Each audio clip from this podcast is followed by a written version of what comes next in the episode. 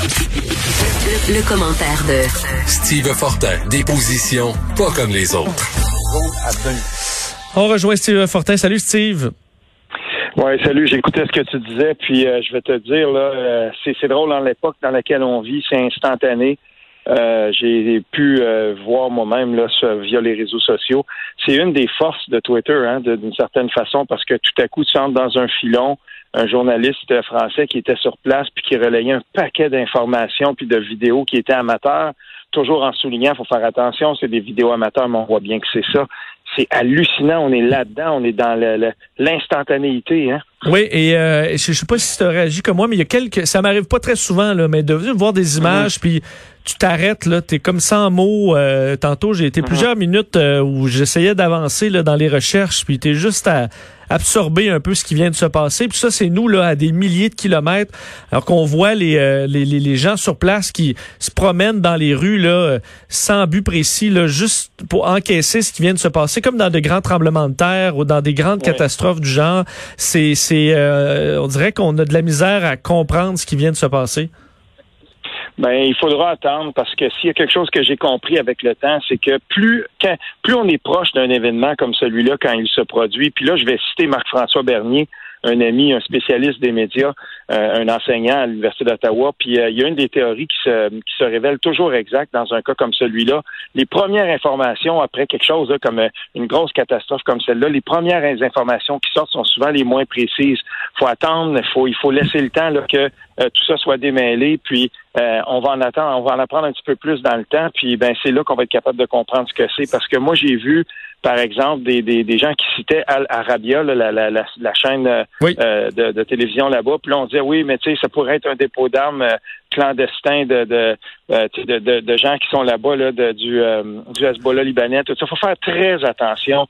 Tout de suite, là, c'est trop proche, puis il faut se donner le luxe du temps pour bien comprendre ce qui se passe là-bas. Tu fais très bien de, le faire parce que pour l'instant, je pense qu'il faut se, fier euh, au, bon, aux messages officiels, mais même les messages officiels, on les met au conditionnel, surtout qu'on parle du, du Liban, où les autorités sont corrompues, où on n'a pas nécessairement confiance. Alors, chaque information qui va nous provenir, là, évidemment, les, les images, là, ça provient de plein d'angles. Tu, tu comprends qu'il vient de se passer un immense ah drame. Les images euh, arrivent là, très rapidement sur les réseaux sociaux. On n'a pas le choix de constater l'ampleur de ce drame-là et le décrire.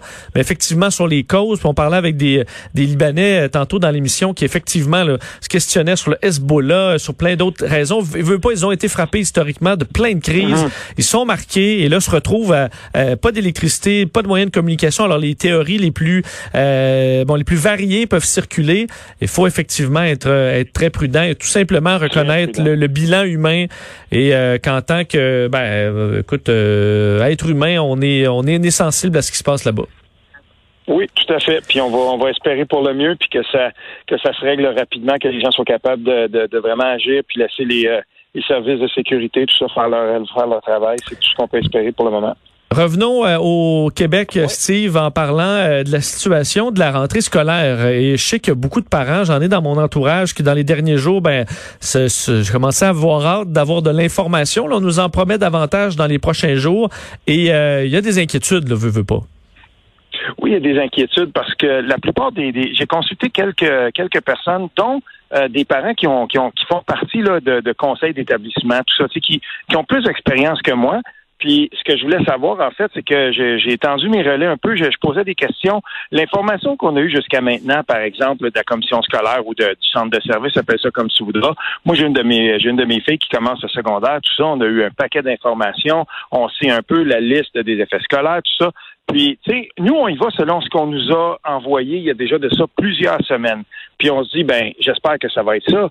Mais il y a plein de parents autour de moi qui sont inquiets et qui se disent, mais là, qu'est-ce qui va arriver? Est-ce qu'on considère vraiment faire encore une fois de l'enseignement à distance? On espère que non il y a un paquet de, gens, moi, que je connais aussi, qui sont en télétravail, puis je suis pas sûr qu'ils seraient capables de recommencer encore la situation où euh, il faut qu'ils fassent aussi en même temps là euh, un petit peu de, supervision d'enseignement quand tu es dans un contexte euh, à distance et tout ça. Fait que oui, il y a des inquiétudes et, là-dessus, je vais dire qu'il y a des interventions très intéressantes qui ont été faites. Je pense à Marois Risky, par exemple, où, là, on, on envoie des signaux au gouvernement allô, euh, il est où le, ministre, le, ministre de l'Éducation? Puis jusqu'à maintenant, moi j'ai toujours trouvé que le ministre de l'Éducation, ça en avait été un. Quand il y a eu le, remaniement ministériel, je m'attendais, j'avais pas des grands des grands espoirs parce que c'est un il est solide, Jean-François Roberge, dans ce gouvernement-là. Mais je veux dire, c'est pas celui qui a le mieux performé, là. Puis il y a eu de la difficulté. Moi, j'ai trouvé que, ça n'avait pas été mené rondement le, projet de loi 40 sur les commissions scolaires, l'abolition, tout ça. Puis là, ben encore une fois, ça fait trop longtemps et, on est à quelques semaines.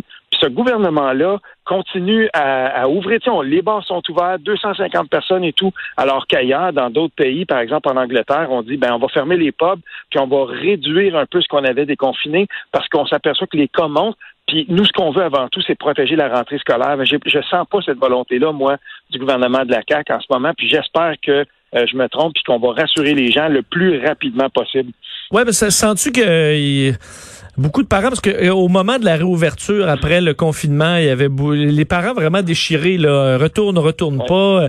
Euh, est-ce qu'il y a une raison? Euh, Monsieur Christian Dubé, le nouveau ministre de la Santé, là, nous disait plutôt cette semaine, lancer le défi au Québec de baisser le plus possible les cas par jour dans le but d'arriver à l'automne avec un minimum de cas. Est-ce qu'il y a aussi un peu ça dans la balance de dire, ben là, on veut pas, surtout pas à Montréal, avoir à exclure Montréal ou alors que les jeunes ont manqué de l'école très longtemps on, sent qu'il y a de la tension aussi dans le gouvernement. C'est peut-être pour ça qu'on nous donne pas de réponse assez vite, c'est qu'on euh, on veut pas s'avancer encore quelques semaines avant la rentrée. Quel drôle de message que celui-là de, Christian Dubé, puis en même temps aussi de la santé publique et du gouvernement en général, que de dire on vous lance le défi, on veut baisser les cas Parfait, aidez-nous, prenez des mesures euh, qui vont aller dans ce sens-là. C'est quoi ça, permettre des rassemblements de 250 personnes en ce moment même?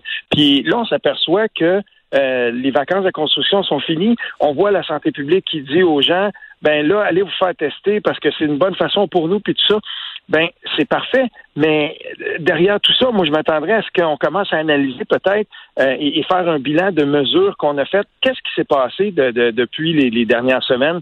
Est-ce que, par exemple, dans les tests qu'on fait, dans les tests que le, gouvernement fait, est-ce qu'on voit encore que les, fêtes euh, privées où plusieurs personnes se rassemblent, est-ce que ça, ça, ça, a occasionné? Moi, je suis allé dans plein de... Tu sais, j'ai vu quelques campings là, quand même, puis il n'y a pas de mesure de distanciation sociale. J'étais au Mont-Saint-Marie, au, au Mont-Saint-Anne en fin de semaine, on a campé là, puis je veux dire, tous les terrains sont loués, la plage est toute petite, il fait très chaud. Il n'y en a pas de distanciation sociale dans un contexte comme celui-là. C'est vrai que les terrains sont peut-être pas dans ce camping-là les uns sur les autres, mais on n'a pas mis un terrain vide un terrain plein puis dire on va réduire. C'est assez, je veux dire, il y avait quand même beaucoup, beaucoup de monde. C'était pas à pleine, pleine capacité. Peut-être le samedi, oui, là, on avait remarqué dans notre secteur, mais je veux dire, dans des, dans, des conditions comme celle-là, j'ai hâte de voir euh, justement là, dans 6, 7, 8, 10 jours, est-ce que les cas ont explosé parce que justement, on a déconfiné complètement? Euh, cette, euh, cette question-là, va falloir qu'on y réponde à un moment donné, puis il faut que ça vienne vite. Parce que j'ai l'impression, euh, Steve, qu'il y, a encore énormément d'inconnus. C'est ce qui est difficile, au, je pense, à, saisir là, pour, pour bien des gens là, qui ont besoin de réponses claires. Mais on voit que mm-hmm. ce qui va arriver à l'automne, même les, les épidémiologistes, même le docteur Arruda, on n'en sait pas trop sur le fait qu'est-ce qui va arriver avec le virus. Pourquoi présentement il semble moins tué que euh, Est-ce que c'est parce que le réseau s'est vraiment simplement amélioré ou il est moins virulent l'hiver, euh, moins virulent l'été? Évidemment, il y a la contagion qui est souvent on dit limitée en, été. Est-ce que en même temps ça va s'ajouter à la grippe saisonnière ou de la grippe saisonnière il va en avoir beaucoup moins parce qu'on fait plus attention?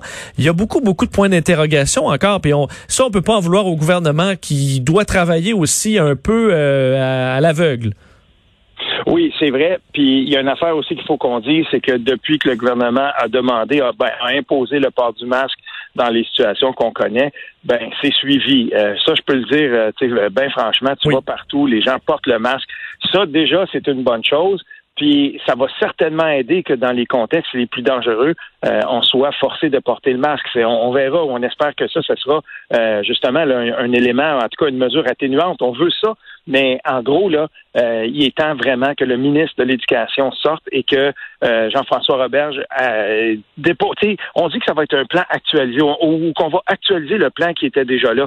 Ben parfait, c'est le temps de le faire, il faut le faire maintenant parce que là, à partir du moment où on est dans le mois d'août, le, focus des parents du Québec et des professeurs, parce que je veux glisser un mot aussi de certains professeurs. Euh, j'en ai beaucoup dans mon entourage. C'est pas normal que dans certains cas, des profs sont encore en train de se poser des questions sur la composition de leur classe, euh, puis sur la façon dont ça va se dont ça va se, produire. Quand on dit que les professeurs sont en congé l'été, tout ça, là, moi je peux te dire qu'un prof en ce moment, quand il est à trois semaines de la rentrée, lui, il, veut, il est en full mode préparation. Puis il y a des inquiétudes aussi de ce côté-là. Puis j'aimerais me faire leur porte-parole pour dire attention là. Euh, ça a été déjà très très difficile. Je sais qu'on a fait des pas de géants, par exemple, qu'on a euh, que les profs ont été super bons dans les dans les, dans les conditions qu'on avait quand on était euh, au, printemps là, et au début de l'été passé. Mais il faut pas abuser aussi. Là. À un moment donné, il faut que tout le monde soit ajusté le plus rapidement possible. Allez, Monsieur Roberge, sortez puis expliquez-vous. Est-ce qu'on a parlé du, masque au secondaire, entre autres? Euh, est-ce qu'on le, met ou on le met pas? Mais ça m'apparaît euh, pourtant assez simple d'y aller avec ce qu'on fait en société, c'est-à-dire une fois que tu es assis à ton bureau dans la classe, ben, t'enlèves ton masque comme je fais une fois assis à mon bureau à bonne distance des mm-hmm. autres. Puis ensuite, ben, quand je circule, moi, dans la station, comme j'imagine des jeunes circuler dans les corridors euh, ou à la récréation, ben, on, met le masque, ça dure une quinzaine de minutes, puis c'est, pas plus long que ça. mais ça semble être encore confus sur quel, de quel côté on va aller au gouvernement? Ben, c'est possible aussi qu'on est en train d'analyser la situation puis essayer de prendre le plus de documentation possible par rapport à des expériences qui ont été faites ailleurs. Donc ça, de ce côté-là, euh, par rapport à cette mesure-là bien précise du masque, euh, je vais me fier à ce que euh, la santé publique va, va recommander parce que on, moi, en tout cas, j'ai toujours été de ceux qui pensaient que si on n'a pas recommandé le masque plus rapidement avant, c'était avant tout pour des questions logistiques. C'était tout simplement parce qu'on n'était pas capable de garantir qu'on aurait des masques pour tout le monde dans un contexte coercitif, dans un contexte où on contraindrait tout le monde de le porter. Donc, à ce moment-là, c'est difficile de, de, plaider puis de dire, bon, on veut que tout le monde porte un masque, alors que euh, on sait que les stocks de masques, c'était quand même assez difficile de les avoir au début. Mais là, maintenant, c'est plus une question. On peut les avoir. Ben là, on verra comment ils vont juger de ça et comment on va s'adapter aussi dans les centres de la petite enfance, comment on va s'adapter dans des contextes de garderie, de garderie en milieu familial aussi. Tu sais. Euh, là, les enfants, c'est terminé. On dit, bon, ben OK, il n'y a plus de distanciation sociale, il faut penser au personnel, il faut penser aux parents qui viennent et sortent. Donc, il y a beaucoup de questions auxquelles il faut qu'on réponde encore. Parlons un peu de la course à la chefferie du Parti québécois. Tantôt, on parlait euh, avec Sylvain Godreau, justement. On parlait de l'eau. On n'a pas parlé de ce sujet-là bien précis, mais dans les dernières heures, la question de l'immigration qui s'est, qui s'est imposée. Oui, puis d'abord, d'entrée de jeu, je veux dire une chose. Si le Parti québécois, j'espère que cette course-là ne, ne va pas devenir un débat sur qui est le plus euh, qui, qui est le plus identitaire ou qui sera le celui qui sera le, le, plus sévère par rapport à l'immigration tout ça. Je veux pas que cette question-là prenne une, euh, une tangente ou en tout cas une importance trop grande. Il y a plein d'autres débats, puis celui de l'eau, celui de l'environnement en un super important. Mais il faut quand même glisser un mot là-dessus parce qu'en ce moment, ça joue dur dans les cercles péquistes.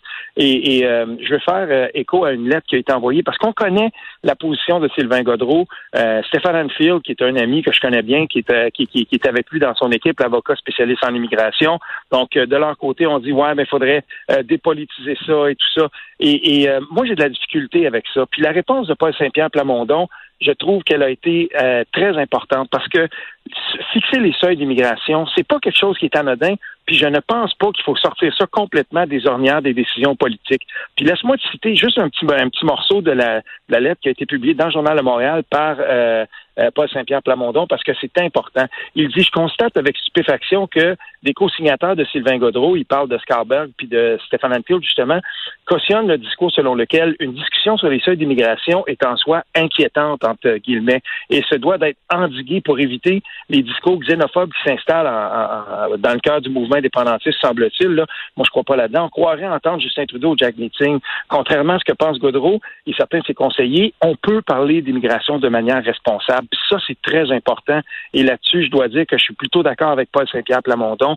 Les politiciens, dans le passé, ont discuté d'immigration. Et souvenons-nous d'une chose, des législateurs comme Christos Siros, qui était un ancien député libéral provincial, après le, référendum de 1995, parce que dans ce temps-là, on se cachait pas pour parler d'immigration, sur une radio euh, allophone de Montréal, il avait dit, avec les, la, dénatalité au Québec, donc comme on va faire moins d'enfants, puis avec l'immigration, ben ça va devenir de plus en plus difficile pour le Québec de faire l'indépendance. Il avait dit ça. Aujourd'hui, un discours comme ça, ce serait plus possible.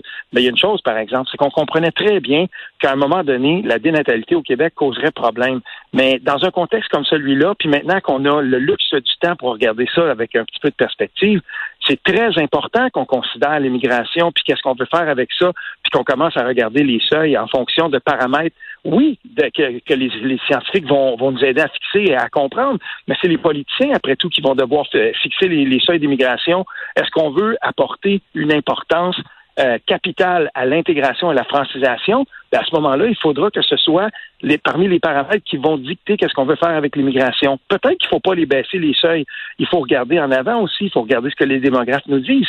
Mais les hausser indéfiniment non plus, euh, puis ou, de donner tout ça, de dire ben c'est pas nous qui allons prendre la décision, donnons ça à des spécialistes qui vont nous dicter. Ben moi, moi je crois pas là-dedans. Il faut que les politiciens soient impliqués dans ça. Puis j'ai plutôt tendance à être d'accord avec Paul Saint-Pierre Plamondon quand il dit attention, on doit discuter raisonnablement d'immigration, puis avoir les culottes aussi, mettre ses culottes pour prendre des décisions là-dessus. Ben, merci Steve, euh, on se reparle demain. Oui, certainement. Salut. Salut.